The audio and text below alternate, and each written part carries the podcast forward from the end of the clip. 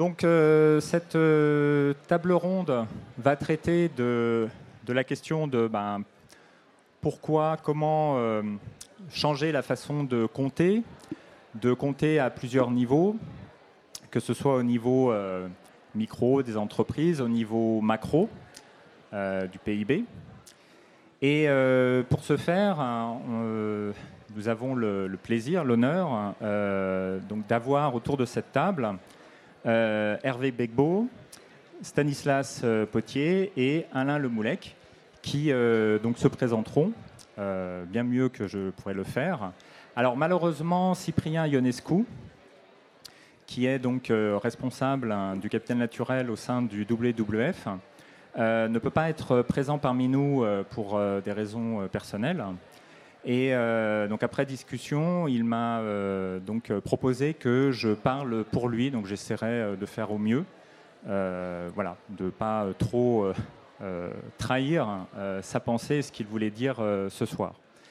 Donc pour ma part, donc je suis euh, Alexandre Rambaud, je suis euh, ancien chercheur à AgroParisTech, chercheur au CIRED, et euh, je co-dirige la chaire comptabilité écologique qui est notamment partée par AgroParisTech Dauphine, l'Université de Reims et l'Institut Louis Bachelier. Et depuis l'année dernière, je suis directeur scientifique du CERCES, qui est le Cercle des comptables environnementaux et sociaux. Euh, donc pour euh, lancer cette euh, table ronde, donc, là on est ensemble pendant une heure. donc l'idée c'est d'avoir une table qui dure à peu près 45 minutes pour qu'il y ait 40-45 minutes pour qu'il y un quart d'heure, 20 minutes d'échange avec, avec vous. Donc pour lancer cette table ronde, en fait, je vais proposer deux tours de questions. un premier, premier type de question qui sera sur le pourquoi pourquoi euh, donc euh, changer la façon de compter. Un deuxième euh, tour de table sur le comment. comment est-ce qu'on peut faire selon différents points de vue.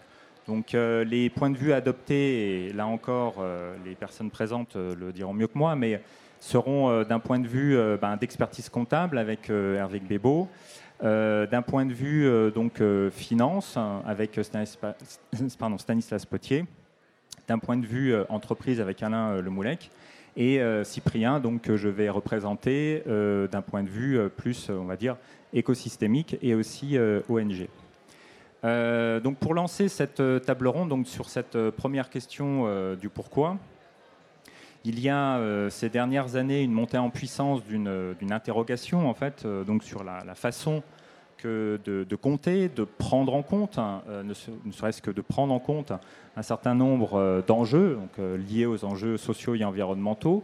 Au niveau macro, on a eu donc le, fameux rapport Stiglitz-Sen, donc Stiglitz-Sen Fitoussi. on a donc actuellement un certain nombre de travaux à l'échelle européenne et à l'échelle internationale sur l'évolution euh, de la comptabilité. Donc ça, on aura l'occasion euh, largement d'en reparler. Donc là, on a une, question euh, de fond. Voilà, pourquoi est-ce que on est actuellement dans ce besoin de changer la façon de rendre compte des choses, de changer donc la, la, comptabilité, quelle qu'elle soit, de changer les comptes et changer la façon de compter? Donc ça, c'est la première question que je vais poser euh, donc aux invités. Donc je vais commencer avec euh, Hervé. Donc voilà, donc du point de vue euh, expertise comptable notamment, voilà. Pourquoi? Et je te laisse aussi te présenter. Me présenter, effectivement. Bonjour à tous. J'espère que vous nous entendez bien, parce que c'est que c'est très bruyant autour. En tout cas, d'ici, c'est compliqué. alors, je suis expert comptable, commissaire au compte, c'est mon métier de, base.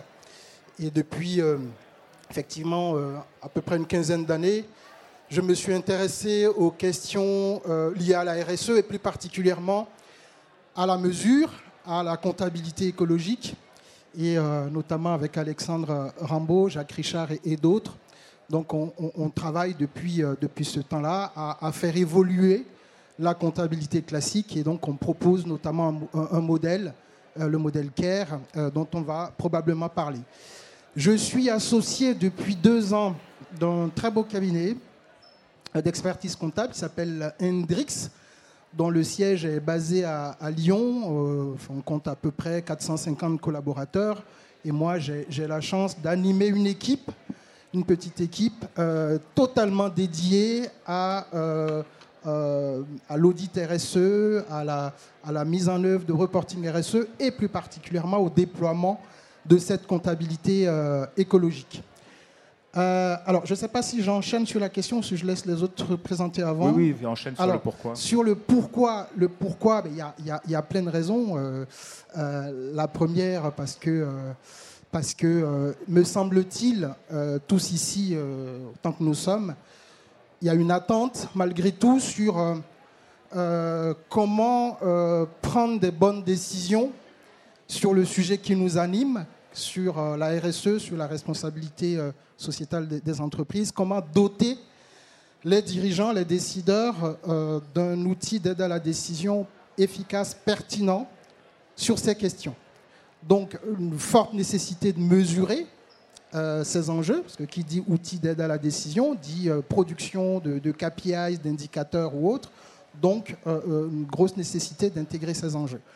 Alors, après, au-delà de, l'attente, il y a quand même une évolution assez, il y a une tendance de fond qu'on observe qui plaide pour que la comptabilité évolue ou la manière dont on compte évolue.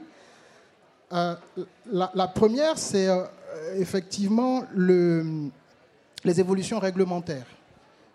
On a eu la loi Pacte, on a euh, le changement de l'objet social, de la définition de l'objet social d'une entreprise, où on dit clairement aujourd'hui, l'objectif d'une entreprise dépasse euh, l'unique recherche de la rentabilité financière qui demeure, hein, qui reste présente, qui reste présent.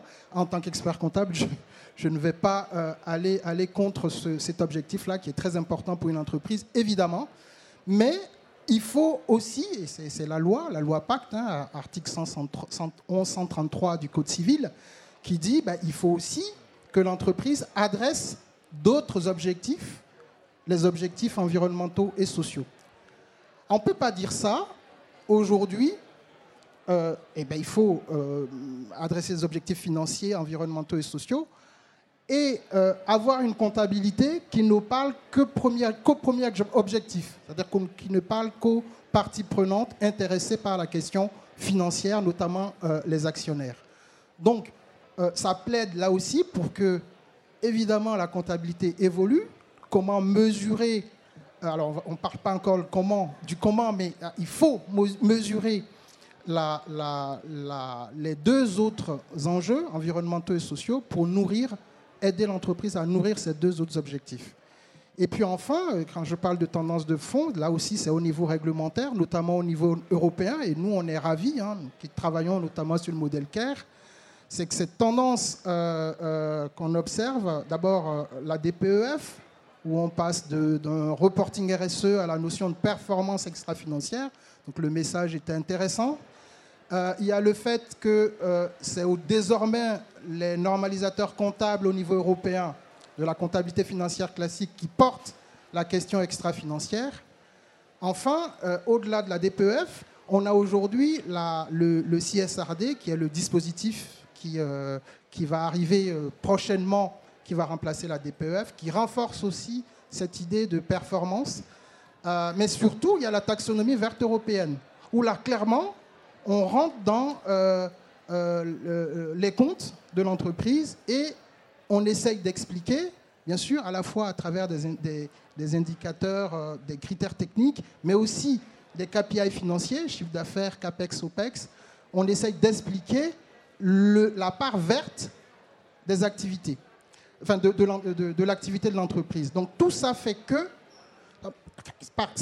il paraît difficile aujourd'hui de ne pas faire évoluer euh, euh, la comptabilité financière classique, les normes comptables. Et donc, euh, c'est ce que nous essayons de faire à travers l'écosystème qu'on a créé, notamment autour du CERCES, le Cercle des comptables environnementaux et sociaux, l'Ordre des experts comptables, et évidemment avec mon équipe au sein du cabinet Hendrix. Merci, merci beaucoup pour ce témoignage. Donc, Alors, je vais euh, me donner la parole, encore une fois, euh, à la place de, Cyprien, euh, et je vais vraiment essayer de retranscrire du mieux possible ce qu'il m'a expliqué et ce qu'il voulait faire passer comme message.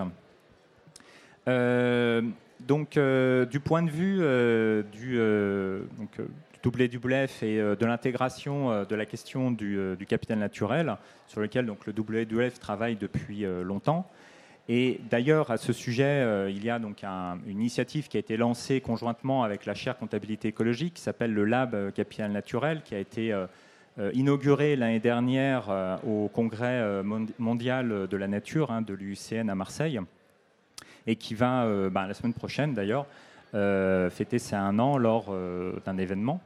donc, dans ce, dans ce cadre-là, donc sur la question du pourquoi, euh, la réponse côté ONG, côté euh, écosystémique et euh, plus macro, elle est assez claire et évidente. C'est que il est absolument patent que les écosystèmes ne comptent pour rien depuis très longtemps, et notamment dans les théories économiques, hein, théories macroéconomiques existantes, les écosystèmes ont toujours donc été non pris en compte, littéralement. Et donc le plaidoyer, enfin une partie du plaidoyer du WWF donc, a, été toujours euh, voilà, de, dire de faire réadvenir, voire advenir en fait, au niveau des modèles économiques, les écosystèmes, de façon à ce qu'il y ait une intégrativité hein, dans, la, dans la pensée euh, donc, économique globale euh, de l'existence des écosystèmes. Alors, du coup, euh, ça pose un certain nombre de, questions, puisque euh, donc, euh, et ces questions, ça va impacter un certain nombre de grandeurs, à la fois le PIB en termes macro, mais des indicateurs aussi de performance au niveau micro. Mais ce qu'il y a, et ça c'est un, point essentiel sur lequel justement il y a un travail de fond au niveau du WWF, c'est la question des orientations à prendre, parce qu'à l'heure actuelle, il y a plusieurs voies qui se dessinent. Et euh, on n'insiste pas assez sur les orientations euh, de modèles, en fait, de vision des choses, de vision de ce que l'on veut faire. C'est-à-dire, pour le, résumer, pour le simplifier, il y a euh, une certaine façon de procéder qui s'apparente à, ce qu'on appelle de la soutenabilité faible, qui va essayer en fait de poser des valeurs sur les écosystèmes prises comme simple service écosystémique, avec euh, une tentative euh, de voir donc euh, les écosystèmes uniquement par le biais des bénéfices qu'ils peuvent rendre aux êtres humains et en omettant complètement leur existence propre. Et ça, donc, c'est une, tendance assez lourde hein, qui, se, qui se constate au niveau international. Et puis il y a une autre vision qu'on appelle la soutenabilité forte, là encore sans rentrer dans les détails, où l'enjeu c'est de prendre en compte dans cette analyse économique les écosystèmes pour eux-mêmes, et du coup euh, d'aller sur une autre vision d'intégration économique qui sont sur ce qu'on appelle les coûts écologiques non payés au niveau macroéconomique et de façon générale les coûts, donc les coûts réels d'action de préservation. Euh, donc au niveau euh, microéconomique, hein, la défense en fait des coûts de préservation des écosystèmes, c'est quelque chose qui est justement au cœur du projet du Lab Capital Naturel qui est au cœur du projet du CERCES, dans lequel le WWF est euh, partenaire euh, très actif d'ailleurs. Euh, Cyprien donc, voulait le rappeler justement à cette occasion. Et au niveau macroéconomique, hein, donc il, s'agit, il s'agirait d'intégrer donc, ce qu'on appelle les coûts écologiques non payés, qu'on travaille aussi au niveau de la, de la chaire comptabilité écologique, qui, donc comme un correcteur du PIB. Et à partir de là, donc se posait la question si on intégrait ces coûts écologiques non payés, c'est-à-dire les coûts réels que l'on devrait dépenser chaque année au niveau d'un État pour garantir la protection des écosystèmes, qu'est-ce qu'il adviendrait donc sur le PIB et après sur le calcul de la croissance, etc. etc. Donc à partir de là, euh, ça génère un, autre univers de réflexion qui intègre euh, des enjeux tels que euh, la notion de bon état écologique, qui est complètement absente hein, actuellement des, débats autour euh, de la façon de changer euh, la comptabilité euh, autour donc, des, écosystèmes. le bon état écologique est une notion centrale en sciences écologiques. C'est justement comment définit-on un état de santé admissible, et même plus qu'admissible, pour un écosystème. Ça contraint à avoir des approches à la fois écologiques, mais aussi des approches humaines, partagées, sociétales. pour donner un exemple, c'est exactement ce qui se passe avec le climat sur l'accord de Paris. L'accord de Paris, donc qui vise à essayer de limiter au niveau international le changement climatique anthropique à 2 euh, degrés, euh, c'est un bon état écologique, c'est le bon état écologique du climat. Donc, hein, euh, dans cette orientation-là, et ce pourquoi le WWF, WWF plaide, c'est l'intégration donc de cette pensée en termes de bons états écologiques pour l'intégralité de tous les écosystèmes et l'assimilation des coûts écologiques non payés systématiquement dans les grandeurs euh, économiques pour avoir donc une intégrativité en soutenabilité forte et non pas en soutenabilité faible. Donc ça, c'est euh, le, pourquoi, c'est il y a une nécessité de repenser des modèles. Donc je passe euh, maintenant la parole à Stanislas Potier. Merci Alexandre, bonsoir, bonsoir à tous. Donc Stanislas Potier, moi je suis senior advisor de la direction générale d'Amundi. Ça ne veut pas dire grand-chose, mais je peux vous dire qu'en ce moment, ce qui m'occupe et ce qui nous occupe, ce sont des sujets de, euh, de capitalisme responsable, d'évolution du système dans son ensemble, euh, de mobilisation de la place de Paris sur, euh, là aussi, des sujets qui nous préoccupent tous, à commencer par le climat et de façon plus générale, l'ensemble de l'ESG, si on a le langage de l'investisseur ou de la RSE, ce qui, est, à peu près la même chose. Et avant, j'étais en charge de la RSE pour le groupe Crédit Agricole pendant pas mal d'années. et puis, auparavant, un, passage un peu un peu euh, exotique, on va dire, après euh, plusieurs années en cabinet ministériel, notamment aux côtés de Christine Lagarde. Passage plus exotique avec Michel Rocard sur les sujets de l'Arctique et de l'Antarctique. Mais du coup, à une époque où on n'en parlait pas encore trop, euh, et c'était une mission d'une diplomatie d'un nouveau genre pour défendre l'intérêt commun et pas forcément l'intérêt français. et voilà, ça m'a permis de, découvrir notamment un milieu scientifique euh, passionnant et surtout euh, d'être sensibilisé de près au changement climatique, puisque euh, les pôles sont à la fois un, témoignage concentré et avancé des effets du changement climatique. Alors, sur la nécessité de, changer de modèle, en fait, la comptabilité, sans, rentrer dans les détails, je ne suis pas comptable, je parle sous le contrôle de mon voisin de droite, mais la comptabilité, c'est toujours le, n'est pas une donnée comme ça euh, intangible, c'est le résultat d'un rapport de force et d'une façon dont la société considère les choses à un moment donné.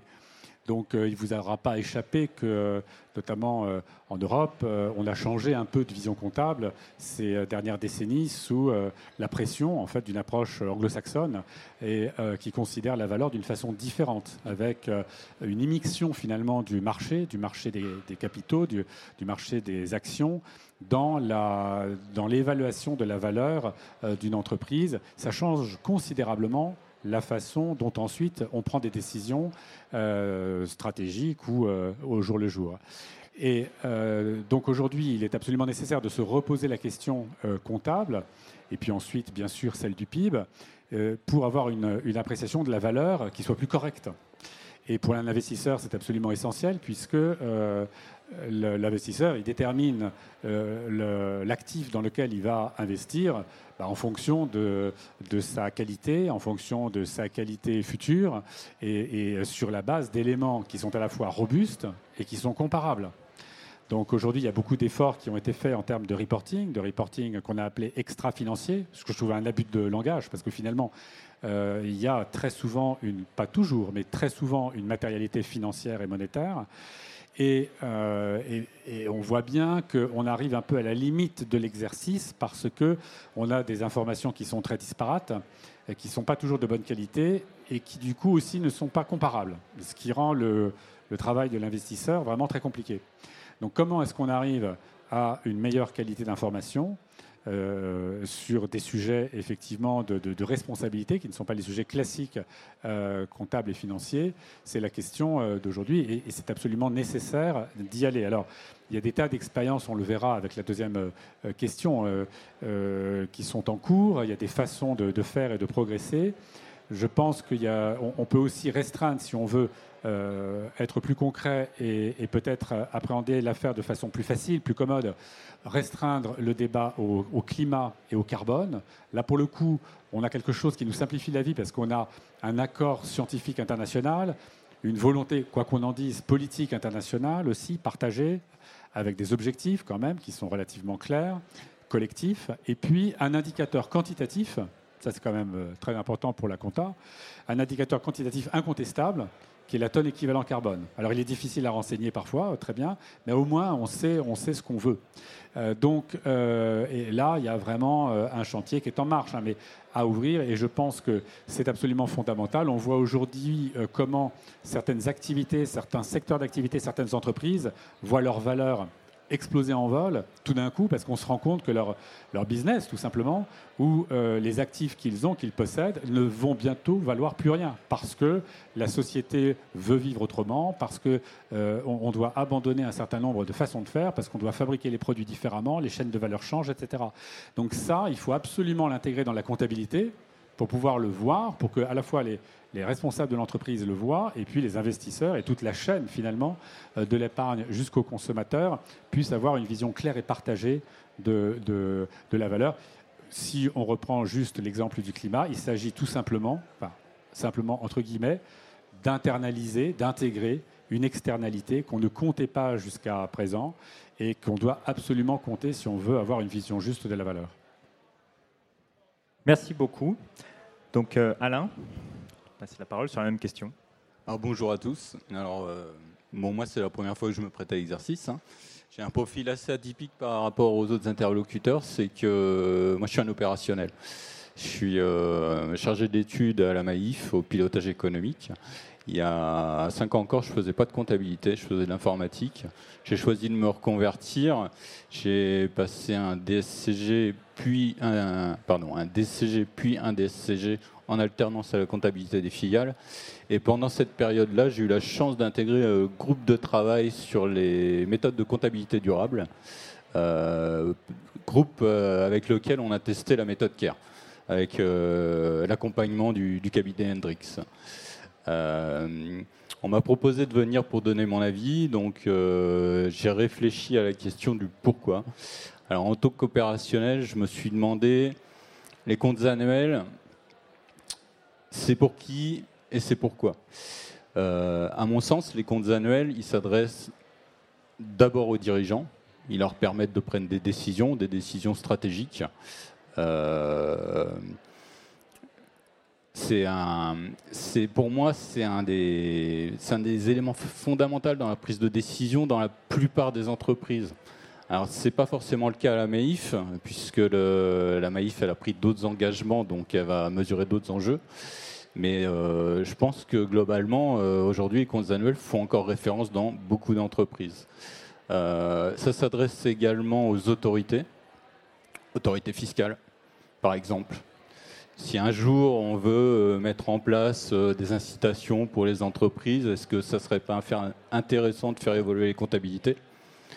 Ça s'adresse, aux, parties prenantes, aux différentes parties prenantes de l'entreprise les, salariés, les partenaires. Alors les partenaires, c'est un sujet intéressant, je trouve, parce que dans le cadre d'une politique d'achat responsable, comme on l'avoir à la Maïf, c'est vrai que nos fournisseurs, on leur adresse des, on leur adresse des questionnaires pour savoir euh, leur niveau d'engagement euh, sociétal et environnemental.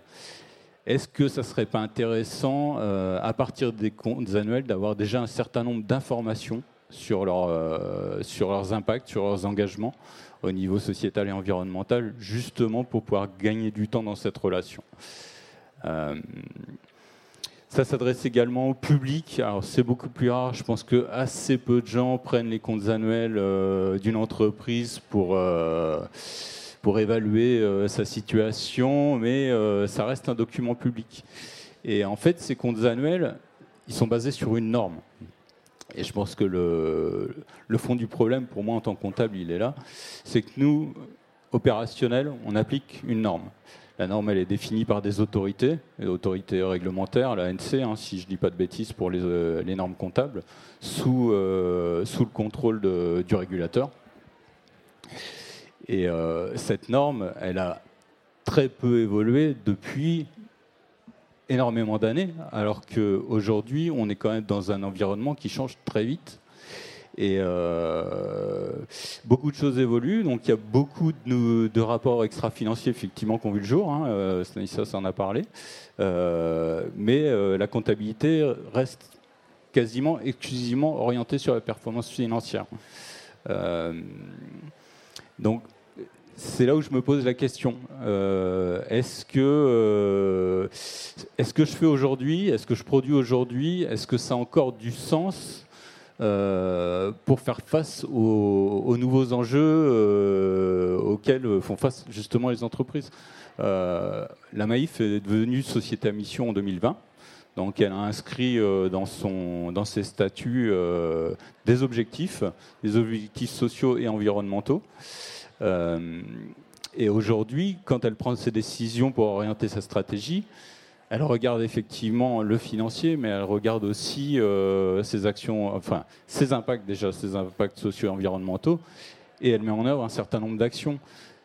C'est un ensemble en fait. Euh, pour moi c'est l'intérêt de l'entreprise aujourd'hui, c'est de mesurer sa performance financière, sociale et environnementale. Et euh, c'est là où je me dis quelque part, les comptes annuels, est-ce qu'ils ne pourraient pas évoluer justement pour tendre vers, euh, cet objectif? Alors merci pour ces premiers témoignages. Donc maintenant, euh, voilà, après cette, donc les, cette partie sur le, pourquoi qui est donc assez claire, à, en fait, à, différents niveaux, on, constate la nécessité euh, d'aller, euh, comme euh, j'étais rappelé, vers d'autres types de performances, montrer d'autres types de performances et voir ce que ça fait en termes de changement au niveau des entreprises, au niveau des États. voir ce que ça fait en, termes de modification, même euh, des, entreprises qui peuvent se, retrouver justement avec des actifs échoués et donc euh, fermés, d'autres qui peuvent être euh, revalorisés, etc. Donc on peut vraiment avoir des changements de paysage importants si on a donc ce, type de modification. Et maintenant, donc, passons à la partie du comment, parce que au-delà donc de ces aspects, ok, on a une, une nécessité de prendre en compte d'autres types de performances. Comment est-ce qu'on fait? euh, donc là, je vais repasser aussi la parole à plusieurs euh, niveaux. Donc euh, bah, déjà Hervé, donc voilà, côté expertise comptable. Alors, donc ça, a été évoqué, hein, tu es parti du, bon, document, le bilan comptable, le compte de résultats, certains annexes, et comment finalement les, faire évoluer, comment intégrer les, enjeux environnementaux et sociaux. Donc nous, on y a réfléchi. Euh, il a réfléchi parce que d'abord, la notation.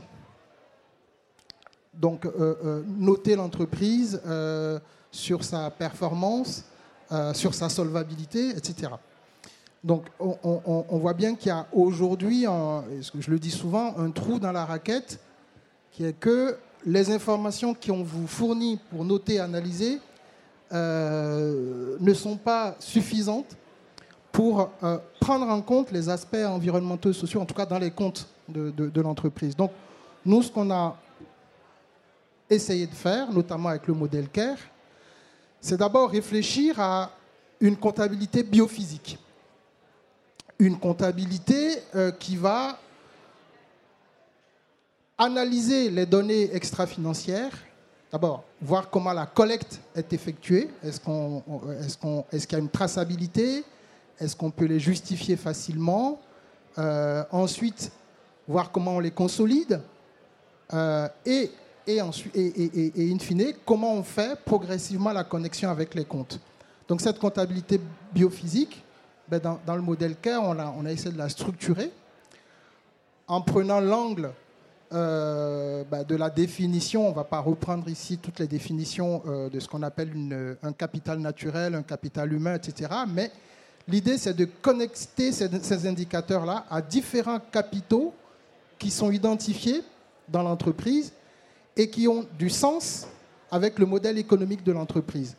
Donc, c'est de structurer finalement l'information en se disant, dans, un bilan comptable, on a euh, des capitaux financiers qui représentent peu ou prou toutes les ressources financières que l'entreprise collecte, que l'entreprise récupère de différentes parties prenantes, principalement l'actionnaire, les actionnaires, euh, les banquiers, etc. Comment elle utilise cette ressource financière dans son modèle euh, d'affaires et, et, comment on suit justement cette, cette chaîne d'information pour aboutir à euh, l'identification des, performances financières, etc. Donc c'est de traduire la même idée pour les capitaux naturels et les capitaux humains pour dire que l'entreprise a aussi, utilise d'une certaine façon, emploie d'une certaine façon ses ressources naturelles et, euh, euh, et, humaines. Donc, et quand on dit emploi, il faut entendre euh, consomme, c'est-à-dire que quand on prend le capital atmosphère, qui est le sujet du climat, le sujet principal du climat, c'est on, on, se rend compte que certains modèles d'affaires, et la plupart d'ailleurs, sont obligés d'émettre du gaz à effet de serre pour produire des biens et services. Donc c'est de représenter le fait qu'il y a une consommation de capitaux naturels qui ne sont pas identifiés dans les comptes. Donc le modèle, la comptabilité, identifie le fait qu'on consomme du capital financier, mais on ne représente pas cette consommation des capitaux naturels. D'accord? Même chose pour les capitaux humains. Et donc, cette représentation en trois dimensions des, comptes euh, permet de pouvoir tracer l'ensemble des informations qui montrent comment le modèle économique interagit avec tous les écosystèmes qu'on a cités, bien sûr le naturel, l'humain, le, financier. Après vient la question de la valorisation. Donc il y a la structuration de l'information, donc en trois dimensions comme ça. Ensuite, comment on valorise Donc il y a la question de la valorisation qui est, centrale. Donc évoqué tout à l'heure les, IFRS. Euh, effectivement, il y a une vraie évolution des normes comptables depuis des années euh, avec une tendance vers les IFRS. On ne va pas définir ici les IFRS, mais globalement, c'est une façon de valoriser euh, les, éléments dans la comptabilité en considérant la création de valeur et principalement la création de valeur actionnariale. Et quelque part, la RSE devient quelque chose, un élément de plus, soit dans cette création de valeur actionnariale, soit, si on, si on le gère mal, une destruction de valeur actionnariale. D'accord? Donc, l'idée d'Anker, c'est de sortir un peu de cette vision IFRS. Et heureusement pour nous, il y a d'autres normes qui traduisent les choses un peu différemment. La norme en historique, qui euh, euh, va plutôt s'orienter vers l'évaluation, la valorisation, de, et Alexandre le disait, des dettes écologiques. Donc on va représenter les dettes écologiques dans les comptes, ce qui n'est pas une mauvaise chose. Ah, souvent, ça fait peur quand on parle de dettes écologiques. Mais les dettes écologiques, c'est quoi? C'est uniquement la représentation des consommations de capitaux que j'ai euh, évoquées à l'instant. D'accord Et donc, ces représentants de capitaux, c'est de voir à travers les comptes comment l'entreprise, progressivement, devient solvable vis-à-vis de ses actionnaires, mais vis-à-vis euh, des représentants des capitaux naturels et des capitaux humains.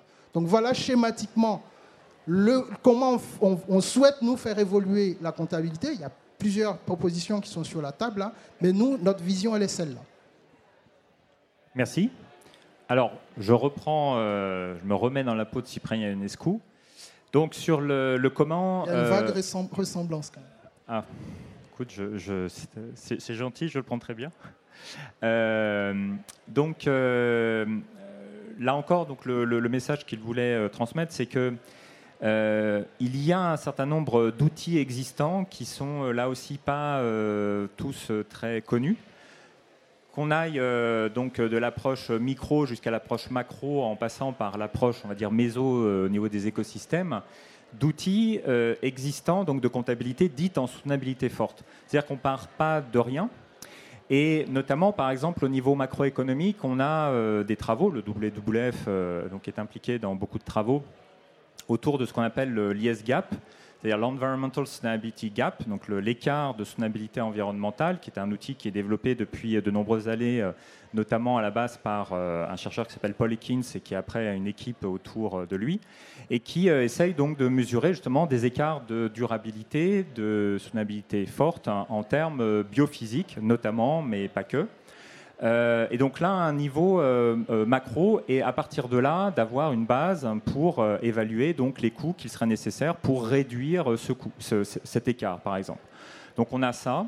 On a un niveau écosystémique, ce qu'on appelle la comptabilité écosystème centrée, qui là va chercher sur des socio-écosystèmes, c'est-à-dire des écosystèmes dans lesquels vous avez des acteurs qui, d'une façon ou d'une autre, ben, contribuent négativement ou positivement à un résultat écologique. Si on prend l'exemple d'un bassin versant, vous avez euh, donc dans un bassin versant ben, plusieurs masses d'eau.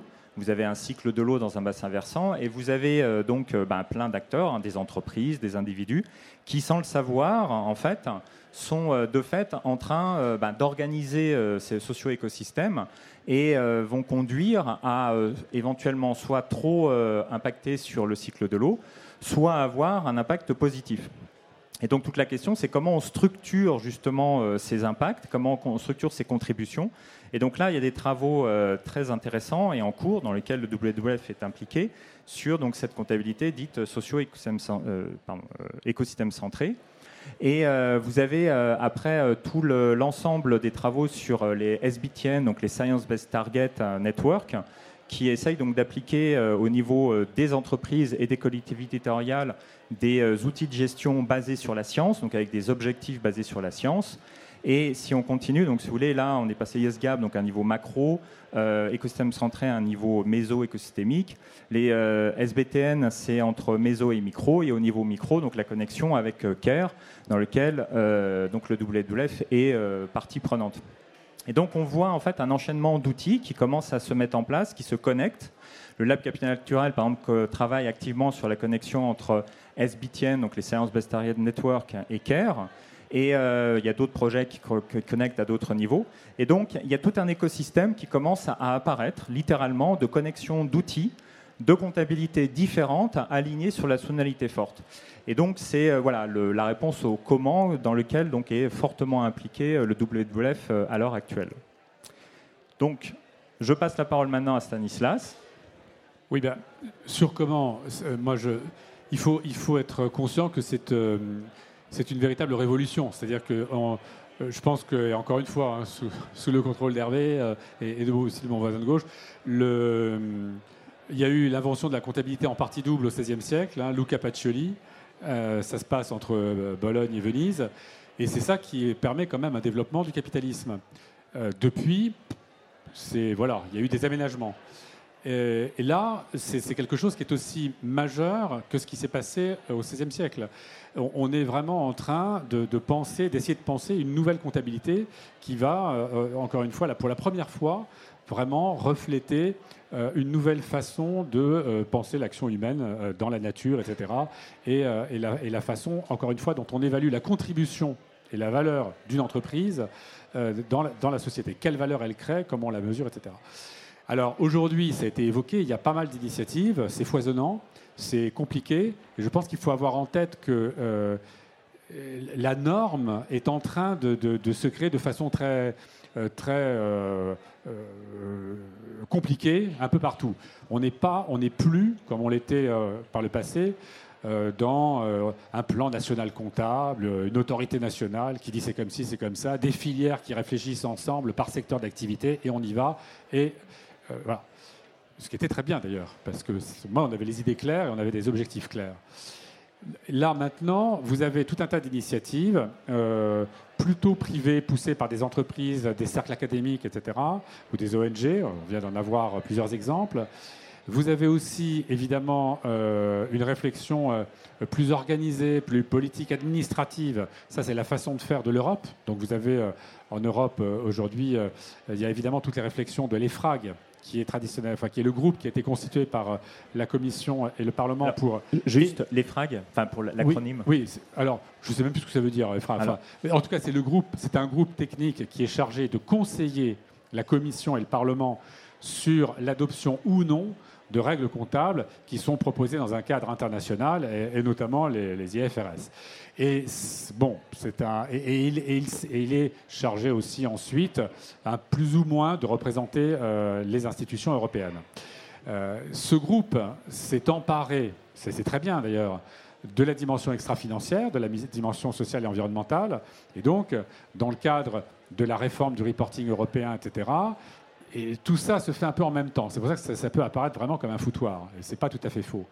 Euh, euh, donc vous avez euh, des conventions de reporting, CSRD, des conventions de, publication et de, transparence aussi des acteurs financiers qui disent dans quoi ils investissent, quelle est la, tournure de leur portefeuille, ça c'est SFRD. Et puis vous avez les FRAC qui va donc arriver avec des normes, des indicateurs qui devront être partagés par tous les acteurs européens ne faut pas sous-estimer le pouvoir normatif de l'Europe qui est énorme, parce que ça, va vouloir dire aussi tous les acteurs qui vont agir en Europe euh, vont devoir appliquer cette, règle. Et là, ils traitent tous les sujets ensemble. Mais en parallèle, vous avez aussi des groupes très puissants, et notamment les anglo-saxons, qui sont toujours très forts pour monter assez vite des choses euh, très opérationnelles, euh, plutôt pratiques pour les acteurs de marché, et donc qui associent des entreprises, des financiers et des universités, avec beaucoup de moyens. Et là, vous avez vous avez la fondation IFRS, qu'on a évoqué, qui euh, a fusionné avec, je ne rentre pas dans les détails, mais SASB, qui est une, émanation de, des entreprises américaines pour essayer de penser un peu secteur par secteur euh, les indicateurs euh, RSE, ESG à produire. Et puis aussi le Integrated Reporting System Network, et qui est donc une façon de proposer, de promouvoir la technique du reporting intégré aux entreprises qui existe depuis plusieurs années, où là, avec sept capitaux, etc. Bon. Donc, bref, tout ça ensemble, et ils réfléchissent en ce moment à un cadre euh, qu'ils vont proposer à la fin de l'année avec un nouvel organe spécialisé sur euh, ces, sujets de responsabilité qui est ISSB. Et, et, ça a été logé à Francfort. Donc, on va voir ce que ça donne. Ça va arriver à des propositions, grosso modo, en même temps que les FRAG. Et puis, euh, vous avez euh, tout un tas de recherches et d'expérimentations d'entreprises. Donc il y a un vrai besoin aujourd'hui, quand même, sans doute de travail académique encore, pour essayer de voir si on ne peut pas quand même tomber d'accord sur quelque chose qui fait sens et qui est aussi simple quand même, euh, de manière à donner un cadre, encore une fois, qui est le même pour tous, pour qu'on puisse avoir confiance dans l'évaluation des choses et puis comparer. Et, puis, la mobilisation des entreprises, des financiers, tous ensemble, en coopération, en co-construction avec les autorités, notamment les, organes de, régulation. Et ça, c'est un peu neuf. on n'est plus habitué à ça. Mais donc, il faut retrouver une forme de dialogue euh, pour euh, tomber d'accord sur des choses euh, communes. Et c'est tout à fait possible. Enfin, nous, on essaye de d'œuvrer un peu à une meilleure organisation de la place de Paris pour que ça se passe et euh, pas dans un contexte franchouillard, mais pouvoir proposer des solutions euh, qui seraient tout à fait acceptables euh, aux, acteurs du monde entier, de l'Europe et du monde entier, mais au moins avoir un système qui correspond à ce qu'on a envie de faire, puisqu'encore une fois, il ne faut pas sous-estimer la comptabilité, les normes comptables, ce sont des choses qui sont très politiques, parce qu'elles vont ensuite vraiment structurer les décisions qui sont prises. voilà. Alors vous avez de façon très prosaïque, mais c'est vraiment un petite chose, mais c'est utile, un guide qui a été fait par trois associations, le C3D, Collège des directeurs du développement durable, dont je suis trésorier, je prêche un peu pour ma paroisse, mais Auré et Lors. Et euh, on, a essayé de rassembler un peu dans un booklet qui est public, vous le trouvez sur le site de ces trois, de ces trois associations, euh, les différentes euh, initiatives qui sont euh, en ce moment testées par des acteurs français et qui, correspondent tous à une approche. Et la conclusion de ce rapport, c'est de dire il faut y aller, mais il faut avoir les idées claires sur ce que l'entreprise a envie de faire, le secteur dans lequel elle se situe, ses contraintes, son environnement, et puis tester un genre de, cadre qui, qui, est proposé pour, encore une fois, élargir son champ comptable euh, et, avoir une meilleure, euh, un meilleur à la fois outil de pilotage et puis aussi euh, une meilleure présentation à toutes les parties prenantes de ce qu'elle fait et de ce qu'elle crée ou de ce qu'elle détruit. Merci. Donc Alain, même question sur le comment. Alors moi j'aurais une réponse assez différente puisque toujours d'un point de vue opérationnel, qu'est-ce qu'on a fait à la Maïf ben, On a choisi d'expérimenter une méthode. Alors comment on en est arrivé là? Donc la Maïf a décidé en 2019 de modifier ses statuts pour devenir une entreprise à mission.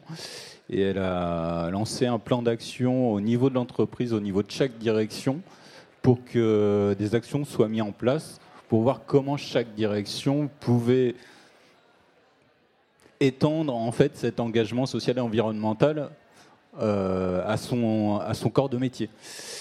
Et euh, donc à l'époque, le directeur administratif et financier de la Maïf a décidé d'organiser une veille sur les méthodes de comptabilité sociale et environnementale. Donc cette veille a été organisée, deux personnes s'en sont occupées, ils ont regardé un petit peu les méthodes qui existaient et ils se sont dit ben, pourquoi pas faire une expérimentation. Donc première difficulté, c'est choisir la méthode. Il fallait qu'elle euh, corresponde à les objectifs. Donc là, on n'est pas au niveau Maïf, on est vraiment au niveau direction administrative et financière. La majeure partie des personnes qui ont pris la décision étaient des comptables financiers. Donc eux, ce qui les intéressait, c'était la norme. Et effectivement, la méthode CARE, elle propose de faire évoluer la norme pour avoir des comptes annuels, donc bilan, compte de résultats annexes, éventuellement rapport de gestion, avec des éléments euh, qui prennent compte des enjeux sociaux et environnementaux. Et c'est vrai que pour, euh, pour ces, pour ces objectifs-là, la méthode CARE, euh, elle correspondait bien en fait à ces objectifs.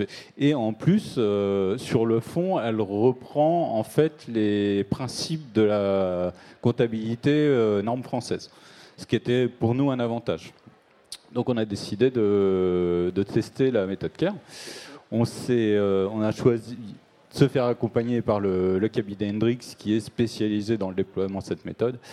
Euh, et euh, là, on est arrivé sur une deuxième partie, c'est organiser l'expérimentation. Donc, organiser l'équipe. On s'est très vite rendu compte avec l'aide du cabinet qu'on ne pouvait pas se limiter qu'à des métiers comptables puisque la méthode CARE, en fait, euh, c'est euh, une méthode de comptabilité qui implique euh, de définir des capitaux. Donc ça veut dire étudier les impacts de l'entreprise. Nous, comptables, on n'est pas, pas, pas performants pour ce, pour ce genre de constat.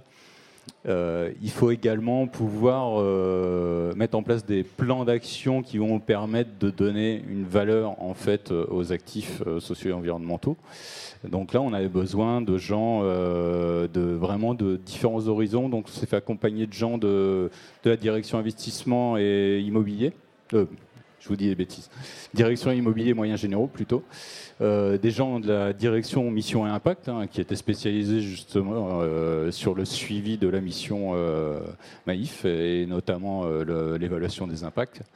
On s'est fait accompagner également par des gens qui sont issus de la direction des achats et des approvisionnements. Et en fait, avec cette équipe, on a défini un périmètre donc on a décidé de tester uniquement les enjeux environnementaux. Et c'est vrai qu'on on a très vite été confronté à un problème, c'est notre capacité à évaluer nos impacts et notre capacité à les suivre en fait. Parce qu'il faut définir un certain nombre d'indicateurs pour pouvoir justement comptabiliser.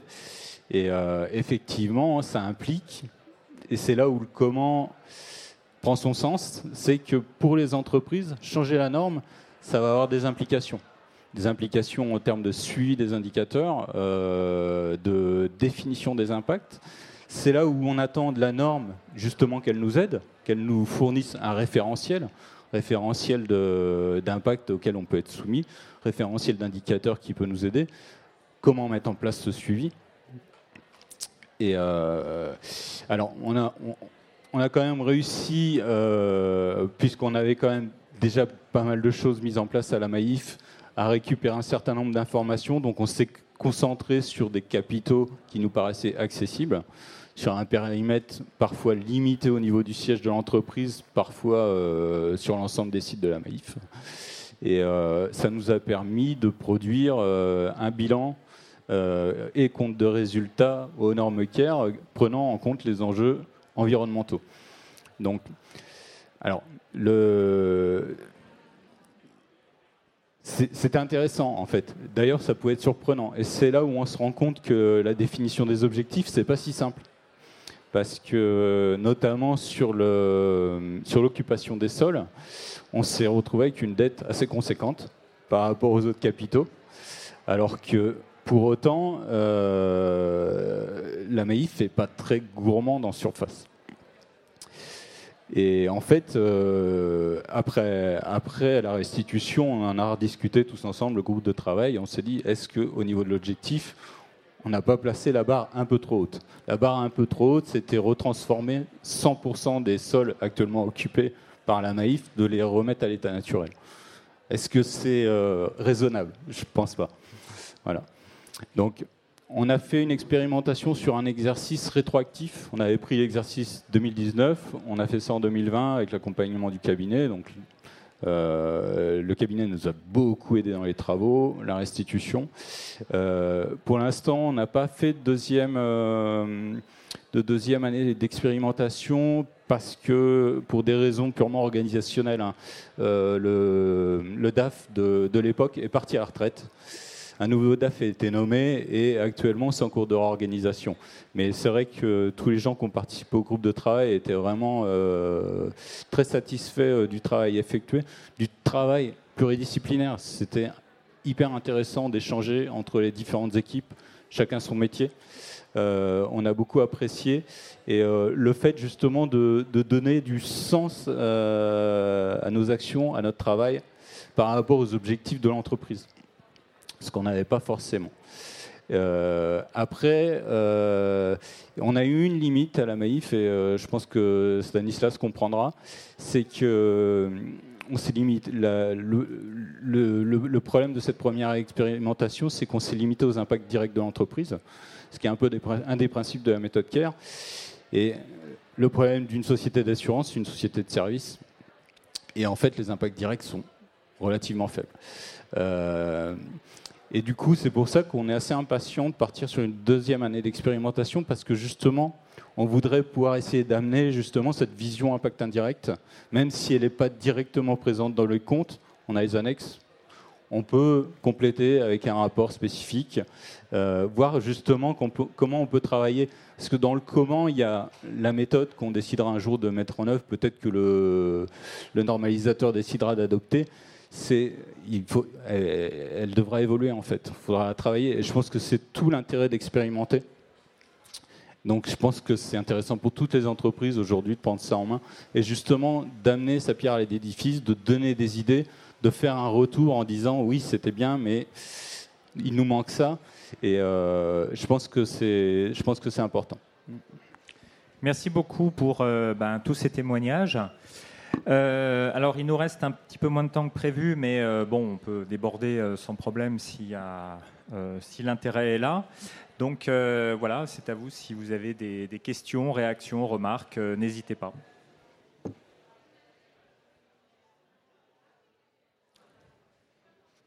Ah, attendez. Alors, il y a déjà une question. Ah, bah. bonjour. Merci beaucoup pour euh, cette, euh, ce plaidoyer. Moi, je me posais une question par rapport au premier draft de l'International Sustainability Standard Board qui euh, insiste sur la notion de matérialité financière.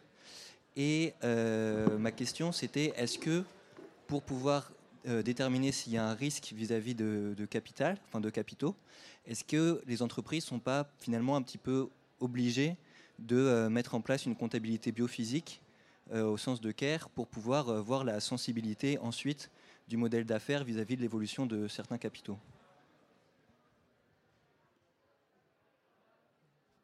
bah, euh, pour, nous, oui. on est largement convaincus de ça. effectivement, cette notion de, matérialité simple versus double matérialité, où il faut avoir une approche du risque euh, sur les deux aspects. comment euh, la RSE impacte euh, éventuellement, quels sont les risques pour que la RSE impacte négativement, notamment la, rentabilité financière de l'entreprise, mais aussi quels sont les risques pour, que l'activité de l'entreprise impacte les, écosystèmes. Donc, le risque analysé de l'entreprise vers l'externe. donc, ces deux approches plaident pour que, effectivement, la comptabilité biophysique soit plutôt alignée avec CARE, puisque CARE, on est plus dans une vision soutenabilité forte, et la soutenabilité forte inclut d'analyser le risque au-delà bah, du risque purement financier. Donc, on n'aura pas le choix, enfin, je, je pense, alors ils n'iront peut-être pas jusqu'à appliquer CARE, mais en tout cas, on ira clairement, l'Europe l'a acté, on ira vers euh, une, double, une double matérialité. J'en profite, que comme j'en n'aurai plus la parole certainement, pour rebondir rapidement, pour dire deux choses sur ce que tu as dit, que j'ai trouvé très intéressant ton, ton témoignage. D'abord, euh, ce modèle CARE, c'est aussi une façon de challenger ce que dit l'entreprise. Effectivement, on se fixe des objectifs, mais qu'est-ce que ça veut dire concrètement? Comment ça se traduit? Et on se retrouve avec une dette colossale. Et est-ce que c'est raisonnable? Ça, c'était une question très intéressante. Et c'est un peu ce qu'on vise avec CARE pour justement challenger les, objectifs, même si ce n'est pas, pas, pas euh, coutumier de la maïf de, tenir des discours en l'air. Mais euh, parfois, euh, on peut être en contradiction avec les discours qu'on tient. Et, et, effectivement, la comptabilité vient nourrir et vient dire attention, vigilance, ce qu'on dit là, c'est peut-être pas si pertinent que ça. 100% euh, des sols, voilà, il faut peut-être revoir un peu nos ambitions. Euh, voilà, donc euh, voulais apporter cette. Oui, c'est juste rajouter un tout petit point par rapport à ce qu'a dit Hervé ou présenter les choses de façon un peu différente. donc il y a la question de la double matérialité et la question de la matérialité financière. C'est deux choses différentes. Euh, on voit aujourd'hui, enfin, traditionnellement, l'Europe a dit, bah, moi, je veux prendre les deux matérialités, donc effectivement, l'impact de l'entreprise sur l'écosystème, et puis l'impact de l'écosystème sur euh, l'entreprise, sa valeur, son business model. Les États-Unis, les Anglo-Saxons étaient euh, plutôt pour laisser de côté la matérialité sur l'écosystème. Ils étaient vraiment dans une approche très classique, qu'est-ce qui va gêner l'entreprise et affecter sa valeur ils évoluent un peu quand même. Même si la situation est très compliquée aujourd'hui aux États-Unis, le sujet est devenu ultra politique entre démocrates et républicains, mais ils évoluent. En revanche, là où ils n'évoluent pas, c'est qu'ils restent dans une acception extrêmement stricte de la notion de matérialité, qui est effectivement une matérialité financière. Ça doit se traduire euh, ça doit être monétisé en fait. Donc, euh, on va envisager l'impact de l'entreprise sur l'écosystème que si on est capable de lui donner un chiffre financier, et euh, pareil pour la matérialité dans l'autre sens. L'Europe a effectivement une vision plus large, et c'est absolument nécessaire, parce que tout n'est pas monétisable. Donc, il faut bien se, se donner des conventions pour euh, intégrer en fait euh, l'impact et quantifier l'impact, l'évaluer en tout cas, et tout aussi ne pourra pas être quantifié. C'est très très important. Alors c'est très compliqué pour euh, le cadre comptable, mais enfin c'est là qu'on doit avoir des annexes ou je ne sais quoi, enfin des compléments. Mais l'Europe est clairement sur cette sur cette route-là. Et là pour le coup, je ne pense pas. Enfin l'ISSB, je ne sais pas exactement ce qu'ils vont proposer, mais ça va être un peu différent. Là où ils vont être très forts, c'est qu'ils vont proposer quelque chose dans un premier temps qui ne traite que le climat donc ça va être très ciblé, assez simple, euh, mais euh, la limite sera celle-là. Euh, et l'Europe va en revanche proposer quelque chose de compliqué qui va essayer de tout embrasser ensemble, mais en même temps avec une approche plus raisonnable, enfin plus, plus ambitieuse, mais plus, plus honnête de matérialité qui dépasse la matérialité financière. Merci. Une autre question, madame? Alors, attendez le micro. Euh, oui, merci. C'est peut-être une question euh, très simple pour vous, mais euh, c'est une question pour Stanislas. vous avez. vous nous avez fait toucher du doigt le fait qu'il y avait une certaine divergence d'approche entre l'approche anglo-saxonne et l'approche européenne. Mais euh, est-ce qu'on vise euh, une norme de comptabilité mondiale ou bien est-ce que euh, chacun dans son pays ou dans son continent va avoir ces normes de comptabilité? Parce que, bon, vous avez dit c'est politique. Donc, il y a aussi la sensibilité politique. je ne sais pas si certains gouvernements pseudo-démocratiques euh, vont avoir la même sensibilité ou la même. Euh, et cette norme, euh, dans quelle mesure elle sera rendue d'application obligatoire? Parce que si vous avez une norme qui n'est pas rendue d'application obligatoire, bon, à quoi ça sert? Ben, D'abord, c'est une question très compliquée, elle n'est pas facile, et je dirais les deux ma générale, puisque euh, euh, en fait, personne n'est capable aujourd'hui de construire un cadre, un référentiel qui soit d'application mondiale. Donc euh, évidemment, tout le monde va quand même essayer de se coordonner. Les entreprises vont être confrontées à une situation difficile. Très concrètement, des grandes entreprises européennes ont à leur euh, capital euh, des actionnaires américains. Ils vont exiger l'application d'une norme qui va leur correspondre, probablement ISSB, IFRS. mais en même temps, ils vont être obligés d'appliquer la norme EFRAG, appelons-la comme ça, dans le cadre européen. Et, tout acteur mondial qui va vouloir jouer sur le terrain européen, et ils sont quand même nombreux parce que l'Europe reste le premier marché mondial, euh, eh bien, euh, vont devoir aussi appliquer la règle européenne. Donc, euh, c'est bon, on, table sur la bonne volonté des uns et des autres pour quand même essayer d'arriver à des choses qui soient, sinon les mêmes, du moins avec des passerelles, avec, avec des cohérences. Et ça, ça va dépendre des, ça va dépendre des sujets. C'est pour ça que moi, je, je pense qu'il est quand même plus facile de s'occuper du climat en premier, parce que le climat, il n'y a pas de désaccord mondial. Même, on va dire, l'environnement de façon générale, il n'y a pas de désaccord. Même sur la biodiversité, qui est quelque chose de très compliqué à prendre en compte. Donc là, on verra peut-être ça dans une seconde phase, mais euh, on peut diverger sur la façon de l'appréhender, sur les critères, les indicateurs. Mais enfin, sur les objectifs, ce qu'il y a à faire et ce qu'il y a à prendre en compte, on est tous d'accord au plan mondial. Dès qu'on touche à des affaires sociales, euh, sociétale de gouvernance, là, les systèmes diffèrent. Et c'est normal. Euh, ils dépendent des cultures, euh, des, régions dans lesquelles voilà, on, se trouve. Et donc là, à, mon, sens, hein, il est illusoire d'essayer d'espérer un cadre unifié au plan mondial. Ne sous-estimons pas, parce que j'ai vu votre référence à des, à des régimes pseudo-démocratiques euh, ou même autoritaires, on peut tout à fait euh, le dire, euh, l'Asie est très, et j'y inclus la Chine, est très motivée sur tous ces sujets-là. Ce sont des sujets qui sont essentiels pour eux. Et il y a beaucoup de réflexions en Chine, à Singapour, au Japon, en Corée du Sud, etc., pour promouvoir des nouveaux cadres, justement, aussi euh, comptables, en fait, hein, des nouveaux référentiels qui permettent d'avoir un, meilleur outillage pour les dirigeants et une meilleure euh, appréciation de, la valeur des entreprises. Et euh, ils n'ont pas forcément envie d'appliquer les normes américaines, hein, dans le contexte actuel, etc. Donc l'Europe a, une carte à jouer aussi là-dedans. C'est-à-dire qu'il y a un intérêt de l'Asie pour ce qui se passe à Bruxelles qui est réel.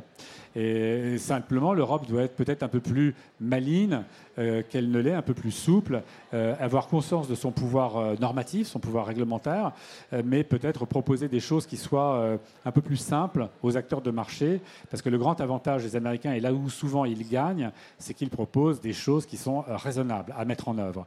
Il faut aussi avoir ça à l'esprit. Mais voilà, je pense pour le climat, pour le carbone, c'est pas impossible qu'on arrive à quelque chose d'assez homogène. Pour le reste, j'en doute fort. Merci. On va peut-être prendre une dernière question vu le, temps qui passe. S'il y a une dernière question, voilà.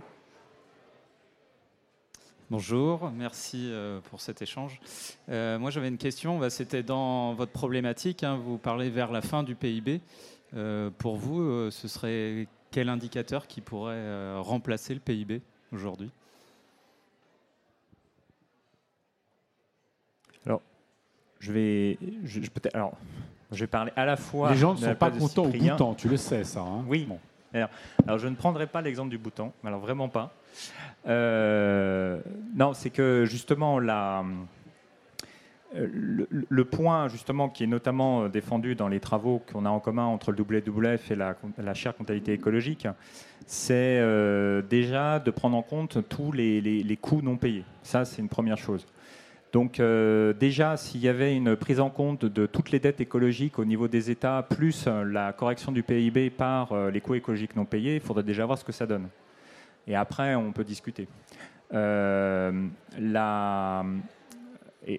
je parle, là encore une fois, en accord avec Cyprien Ionescu, c'est que la question euh, après d'aller vers des indicateurs agrégés euh, est beaucoup plus complexe, euh, souvent assez décevante. Et donc des indicateurs de bonheur. Ça ne veut pas dire qu'il ne faut pas l'explorer, mais encore une fois, ce qui va être très concret, c'est quelles sont la mesure des actions qu'il faudrait faire pour atteindre des objectifs de préservation. Ça déjà, si on avait les moyens de le, mesurer, de le mettre en place et de faire une correction en fait du PIB à partir de là, on aura déjà fait un énorme chemin. Euh, avant d'aller sur des indicateurs agrégés euh, très complexes à définir, euh, qui disent des choses. Bon, parce que quand on croise par exemple l'IDH avec l'empreinte écologique, on se rend compte que c'est Cuba qui est le mieux placé. Enfin, c'est des choses, voilà. Pour un début de réponse. Je sais pas s'il y a d'autres. Bon. Bah écoutez, euh, merci beaucoup euh, pour votre attention et donc euh, au plaisir ben de, voilà, de vous revoir dans des échanges et merci encore d'avoir d'être intervenu dans cette table ronde. Merci. Merci à toi.